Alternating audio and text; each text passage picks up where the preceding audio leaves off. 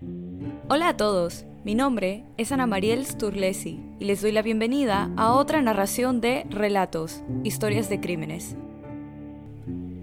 Este relato está basado en la vida de los Sutter, una familia numerosa de Virginia Occidental, Estados Unidos, pero hablaremos específicamente de la desaparición de cinco de los nueve hermanos Sutters que vivían en la casa que la familia compartía, quienes después de un incendio nunca fueron vistos otra vez. George Sutter nació con el nombre de Giorgio Sodu en Tula, Cerdeña, Italia, en 1895 Emigró a los Estados Unidos 13 años después con un hermano mayor, que regresó a casa tan pronto como él y George pasaron la aduana en la isla Ellis en Nueva York. Durante el resto de su vida, George Sutter, como llegó a ser conocido, no habló mucho sobre por qué había dejado su tierra natal. Después de algunos años más, comenzó su propia empresa de camiones al principio transportando tierra de relleno a los sitios de construcción y luego transportando carbón que se extraía en un área de Virginia Occidental.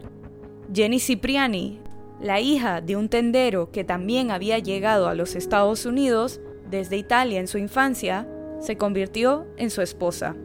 La pareja se instaló en las afueras de Fayetteville, que tenía una gran población de inmigrantes italianos, en una casa de madera de dos pisos, en 1923 tuvieron el primer de sus 10 hijos. El negocio de George prosperó y se convirtieron en una de las familias de clase media más respetadas. Sin embargo, tenía fuertes opiniones sobre muchos temas y no se avergonzaba de expresarlos, a veces alienando a las personas. En particular, su estridente oposición al dictador italiano Benito Mussolini había dado lugar a fuertes discusiones con otros miembros de la comunidad inmigrante. El último hijo de la familia Sutter, Sylvia, nació en 1943. Para entonces, su segundo hijo mayor, Joe, se había ido de casa para servir en el ejército durante la Segunda Guerra Mundial. Al año siguiente, Mussolini fue depuesto y ejecutado. Sin embargo, las críticas de George Sutter sobre el difunto dictador habían dejado algunos resentimientos. En octubre de 1945, un vendedor de seguros de vida que estaba de visita, después de ser rechazado, advirtió a George que su casa se incendiaría y que sus hijos serían destruidos. Atribuyó todo esto a los comentarios sucios que había estado haciendo sobre Mussolini. Otro visitante de la casa, aparentemente buscando trabajo, aprovechó la ocasión para ir a la parte de atrás y advirtió a George que un par de cajas de fusible provocarían un incendio algún día. George estaba desconcertado por la observación, ya que acababa de volver a cablear la casa cuando se instaló una estufa eléctrica y la compañía había dicho que era seguro. En las semanas previas a Navidad de ese mismo año, sus hijos mayores también habían notado un automóvil extraño estacionado en la carretera principal que atraviesa la ciudad. Sus ocupantes observaban a los hermanos menores mientras regresaban de la escuela. Los Sutters celebraron la Nochebuena de 1945 juntos en familia, Marion, la hija mayor, había estado trabajando en el centro de Fayetteville y sorprendió a tres de sus hermanas menores, Martha de 12, Jenny de 8 y Betty de 5, con juguetes nuevos que había comprado para ellas como regalo. Los niños más pequeños estaban tan emocionados que le preguntaron a su madre si podían quedarse despiertos más allá de la hora habitual de dormir. A las 10 pm, Jenny les dijo que podían quedarse despiertos un poco más tarde, siempre y cuando los dos hijos mayores que aún estaban despiertos, Maurice, de 14 años, y su hermano Louis, de 9, recordaran hacer entrar a las vacas a su lugar y alimentar a los pollos antes de irse a la cama.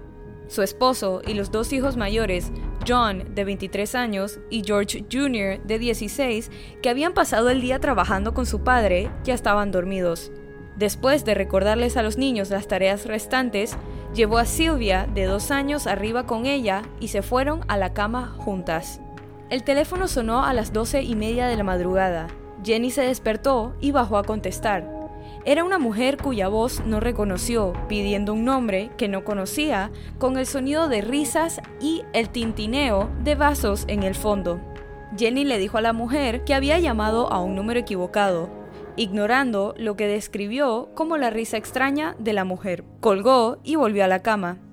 Mientras lo hacía, se dio cuenta que las luces seguían encendidas, a las que los niños normalmente prestaban atención cuando se quedaban despiertos más tarde que sus padres. Marion se había quedado dormida en el sofá de la sala, por lo que Jenny asumió que los otros niños que se habían quedado despiertos más tarde habían vuelto al ático donde dormían.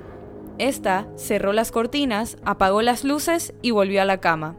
A la 1 a.m., Jenny se despertó nuevamente por el sonido de un objeto que golpeó el techo de la casa con un fuerte estruendo, luego un ruido de rodadura. Después de no escuchar nada más, se volvió a dormir. Tras pasar otra media hora, se despertó de nuevo oliendo a humo. Cuando se levantó, descubrió que la habitación que George usaba para su oficina estaba en llamas, alrededor de la línea telefónica y la caja de fusibles, ella lo despertó y él, a su vez, despertó a sus hijos mayores. Ambos padres y cuatro de sus hijos, Marion, Sylvia, John y George Jr., escaparon de la casa. Gritaron frenéticamente a los niños de arriba, pero no escucharon respuesta. No podían subir porque la escalera ya estaba en llamas. John Sutter dijo en su primera entrevista con la policía después del incendio que subió al ático para alertar a sus hermanos que dormían allí, aunque luego cambió su historia para decir que solo llamó y en realidad no los vio. Los esfuerzos para encontrar, ayudar y rescatar a los niños fueron inesperadamente complicados. El teléfono no funcionaba, por lo que Marion corrió a la casa de su vecino para llamar a los bomberos. Un conductor en la carretera cercana también había visto las llamas y llamó desde una taberna cercana, Ninguno tuvo éxito porque no pudieron comunicarse con el operador o porque el teléfono resultó estar roto. El vecino o el automovilista que pasaba finalmente logró comunicarse con el departamento de bomberos desde otro teléfono en el centro de la ciudad. George, descalzo, trepó la pared y rompió una ventana del ático, cortándose el brazo en el proceso. Él y sus hijos tenían la intención de usar una escalera hasta el ático para rescatar a los otros niños, pero no estaba en su lugar habitual, apoyada contra la casa y no se podía encontrar en ningún lugar cercano. Un barril de agua que podría haberse utilizado para extinguir el fuego estaba congelado. Luego, George trató de tirar de los dos camiones que usaba en su negocio hasta la casa y usarlos para subir a la ventana del ático, pero ninguno de ellos arrancó a pesar de haber funcionado perfectamente durante el día anterior. Frustrados, los seis Sutters que habían escapado no tuvieron más remedio que ver cómo la casa se quemaba y colapsaba durante los siguientes 45 minutos. Supusieron que los otros cinco niños habían muerto en el incendio. El departamento de bomberos, que tenía pocos recursos humanos debido a la guerra y dependía de que los bomberos se llamaran entre sí, no respondió hasta más tarde esa mañana. El jefe de bomberos, F. J. Morris, dijo al día siguiente que la ya lenta respuesta se vio obstaculizada aún más por su incapacidad para conducir el camión de bomberos, lo que requería que esperara hasta que alguien que pudiera conducir estuviera disponible. Los bomberos, uno de los cuales era hermano de Jenny, no pudieron hacer más que mirar a través de las cenizas que quedaron en el sótano de los Sutters. A las 10 de la mañana, Morris les dijo a los Sutter que no habían encontrado ningún hueso como era de esperar si los otros niños hubieran estado en la casa mientras se quemaba. Según otros relatos, encontraron algunos fragmentos de huesos y órganos internos, pero optaron por no decírselo a la familia. Los profesionales de los bomberos modernos también han notado que su búsqueda fue, en el mejor de los casos, superficial. Sin embargo, Morris creía que los cinco niños desaparecidos habían muerto en el incendio, lo que sugiere que había estado lo suficientemente caliente como para quemar sus cuerpos por completo. Los bomberos le dijeron a George Sutter que no cambiara el sitio para que la oficina de bomberos del estado pudiera realizar una investigación más exhaustiva. Sin embargo, después de cuatro días, él y su esposa ya no podían soportar la vista, por lo que George arrasó 1.5 metros de tierra sobre el sitio con la intención de convertirlo en un jardín conmemorativo para los niños perdidos. El forense local convocó una investigación al día siguiente que sostuvo que el incendio fue un accidente causado por un cableado defectuoso. Entre los miembros del jurado estaba el hombre que había amenazado a George Sutter con que su casa sería incendiada y sus hijos destruidos en represalia por sus comentarios anti-Mussolini. Los certificados de defunción de los cinco niños se emitieron el 30 de diciembre. El periódico local se contradijo afirmando que se habían encontrado todos los cuerpos, pero luego, en la misma nota, diciendo que solo se recuperó parte de un cuerpo, George y Jenny estaban demasiado afligidos para asistir al funeral el 2 de enero de 1946, aunque sus hijos sobrevivientes sí lo hicieron.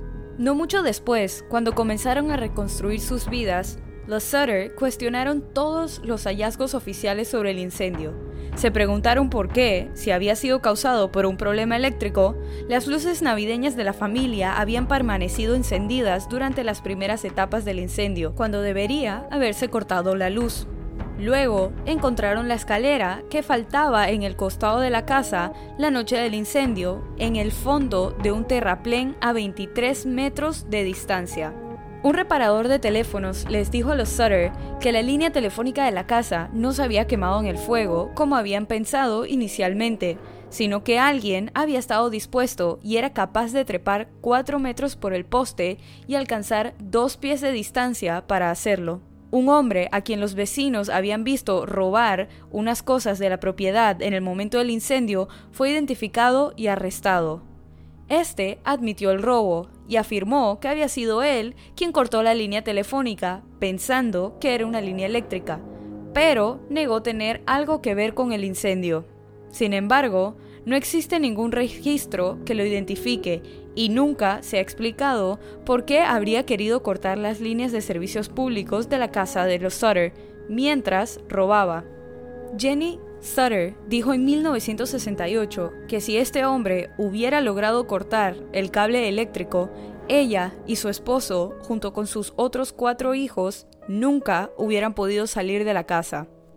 Jenny Sutter también tuvo problemas para aceptar la creencia de Morris de que todos los rastros de los cuerpos de los niños se habían quemado por completo en el fuego. Muchos de los electrodomésticos habían sido encontrados, aún reconocibles entre las cenizas, junto con fragmentos del techo de hojalata. Ella contrastó los resultados del incendio con un relato del periódico sobre un incendio similar en una casa casi al mismo tiempo que mató a una familia de siete. Se informó que en ese caso se encontraron restos óseos de todas las víctimas. Jenny decidió hacer un experimento y quemó pequeñas pilas de huesos de animales para ver si se consumían por completo, y no fue el caso. Una empleada de un crematorio local con la que se puso en contacto le dijo que los huesos humanos permanecen incluso después de que los cuerpos se quemaran a 2000 grados Fahrenheit durante dos horas, mucho más tiempo y más caliente de lo que podría haber sido el incendio de la casa.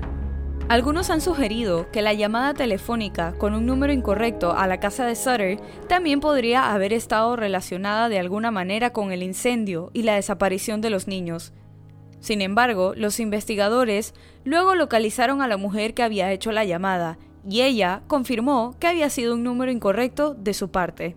A medida que se acercaba la primavera, los Sutter, como habían dicho que harían, plantaron flores en el suelo arrasado sobre la casa, Jenny Sutter lo cuidó con cuidado durante el resto de su vida. Sin embargo, nuevos desarrollos a principios de 1946 reforzaron la creencia de la familia de que los niños a los que estaban conmemorando podrían, de hecho, estar vivos en algún lugar. Había pruebas que apoyaban su creencia de que el incendio no se había iniciado en el sistema eléctrico y en cambio se había iniciado deliberadamente. El conductor de un autobús que pasó por Fayetteville a última hora de la Nochebuena dijo que había visto a algunas personas arrojar bolas de fuego a la casa. Unos meses más tarde, cuando la nieve se había derretido, Sylvia encontró un objeto pequeño duro de color verde oscuro parecido a una bola de goma en la maleza cercana. George, recordando el relato de su esposa sobre un fuerte golpe en el techo antes del incendio, dijo que parecía una granada de mano o algún otro dispositivo incendiario utilizado en combate. Posteriormente, la familia afirmó que, contrariamente a la conclusión del jefe de bomberos, el fuego se había iniciado en el techo, aunque para entonces no había forma de probarlo. Otros testigos afirmaron haber visto a los propios niños. Una mujer que había estado mirando el fuego desde la carretera dijo que había visto a algunos de ellos mirando desde un automóvil que pasaba mientras la casa estaba en llamas. Otra mujer, en una parada de descanso entre Fayetteville y Charleston, dijo que le había servido desayuno a la mañana siguiente y notó la presencia de un automóvil con placas de Florida en el estacionamiento de la parada de descanso también. Los Sutters contrataron a un investigador privado llamado C.C. Tinsley, quien se enteró de los rumores en Fayetteville de que a pesar de su informe a los Sutters de que no se habían encontrado restos en las cenizas, Morris había encontrado un corazón, que luego empacó en una caja de metal y lo enterró en secreto. Morris aparentemente había confesado esto a un ministro local, quien se lo confirmó a George Sutter. Sutter y Tinsley fueron a Morris y lo confrontaron con esta noticia. Accedió a mostrarles a los dos dónde había enterrado la caja de metal y la desenterraron. Llevaron lo que encontraron dentro de la caja a un director de la funeraria local, quien, tras examinarlos, les dijo que en realidad era hígado de res, muy fresco y que nunca había estado expuesto a fuego. Más tarde, circularon más rumores por Fayetteville que Morris había admitido después que la caja con el hígado no prevenía del fuego originalmente. Supuestamente lo había colocado allí con la esperanza de que los Sutter lo encontraran y estuvieran satisfechos de que los niños desaparecidos habían en realidad muerto en el incendio. George Sutter no esperó a que llegaran los informes de avistamientos. A veces los hacía él mismo. Después de ver una niña en una foto de una revista de jóvenes bailarines de ballet en la ciudad de Nueva York que se parecía a una de sus hijas desaparecidas, Betty, condujo hasta la escuela de las niñas, donde sus repetidas demandas de ver a la niña fueron rechazadas. También trató de interesar al FBI en investigar lo que consideraba un secuestro. En agosto de 1949, George pudo persuadir a Oscar Hunter, un patólogo de Washington, D.C., para que supervisara una nueva búsqueda a través de la Tierra en el sitio de la casa.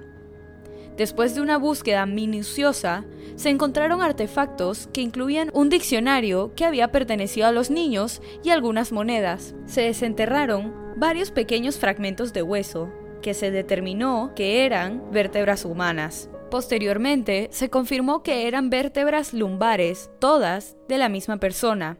Dado que los recesos transversales están fusionados, la edad de este individuo al morir debería haber sido de 16 o 17 años, dijo el informe de Newman. El límite máximo de edad debería ser de unos 22 años, ya que los centros, que normalmente se fusionan a los 23, todavía no están fundidos.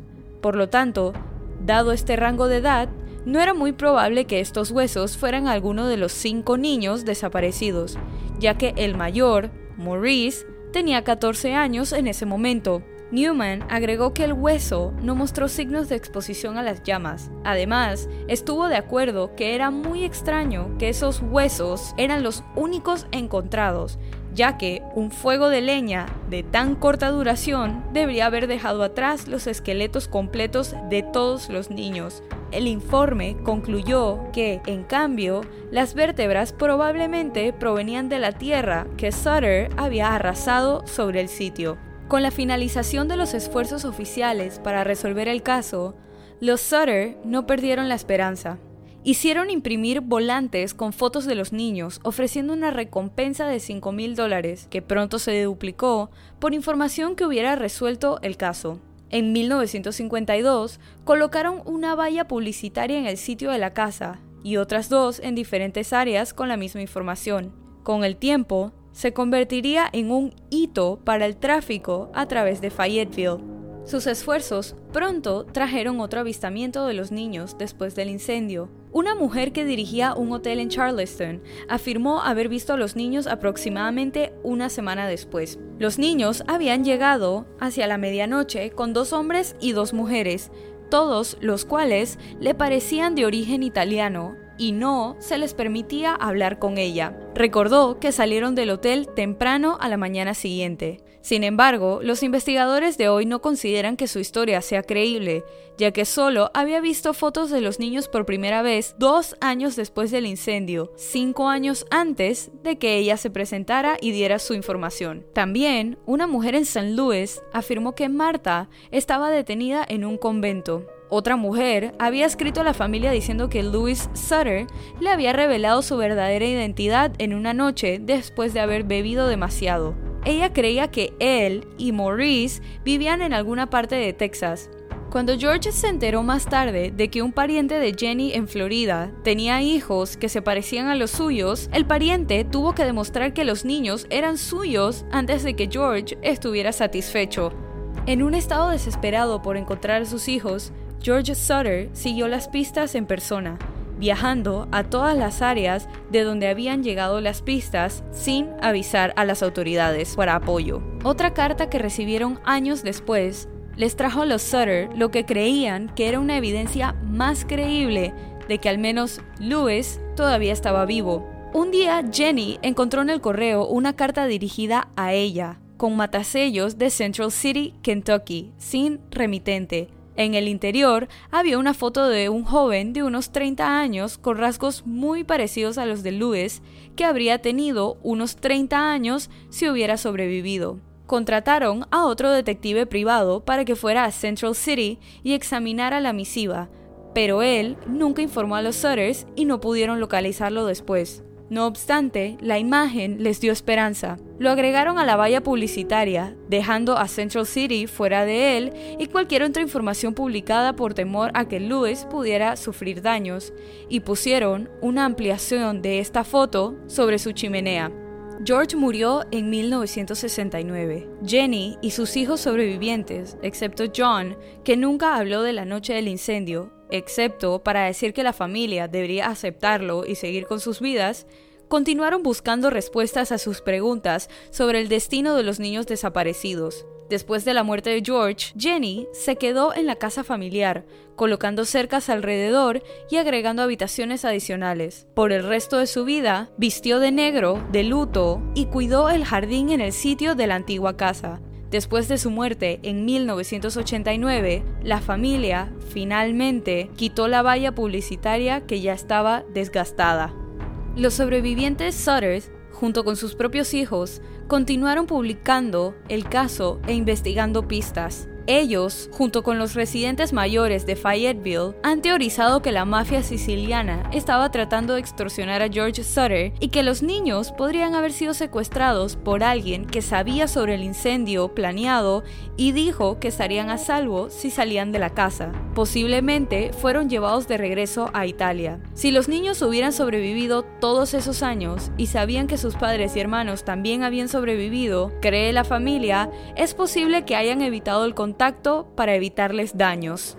A partir de 2015, Sylvia Sutter Paxton, la más joven de la familia, es la única que sigue viva de los niños sobrevivientes. Dijo que ella y su padre a menudo se quedaban despiertos hasta tarde, hablando de lo que podría haber sucedido. Ella todavía cree que sus hermanos sobrevivieron esa noche y en silencio ayuda con los esfuerzos para encontrarlos y dar a conocer el caso. Su hija dijo en 2006, mi madre les prometió a mis abuelos que no dejaría morir la historia, que haría todo lo que pudiera. En torno al 60 aniversario del incendio en 2005, se afirmó que la muerte de los niños en el incendio es la solución más plausible. Se notó que el fuego había continuado ardiendo toda la noche después de que la casa se derrumbó y que dos horas no fue tiempo suficiente para buscar las cenizas a fondo. Incluso si lo hubiera sido, es posible que los bomberos no supieran qué buscar. Sin embargo, Todavía hay esperanza de que los niños estén vivos, y hay quienes dicen que no se sorprenderían si los niños aparecen vivos y adultos. Y así culmina este episodio de Relatos, Historias de Crímenes. Recuerden pasar por la cuenta de Instagram y dejar su opinión de este caso. La cuenta es Relatos en Podcast y la pueden encontrar en la descripción de este episodio. Relatos está disponible en Buzzsprout, Apple Podcast, Spotify, Castro, Overcast, Castbox y Pocket Cast. Si te gustó este relato, suscríbete o síguenos en la plataforma de tu preferencia que utilices para escuchar los episodios. Y no dudes en dejarnos una calificación y comentarios. Mi nombre es Ana María Sturlesi y muchas gracias por acompañarnos en esta narración nuevamente. Y bienvenido si es tu primera. Nos vemos la otra semana con otro caso en Relatos, Historias de Crímenes. Bye.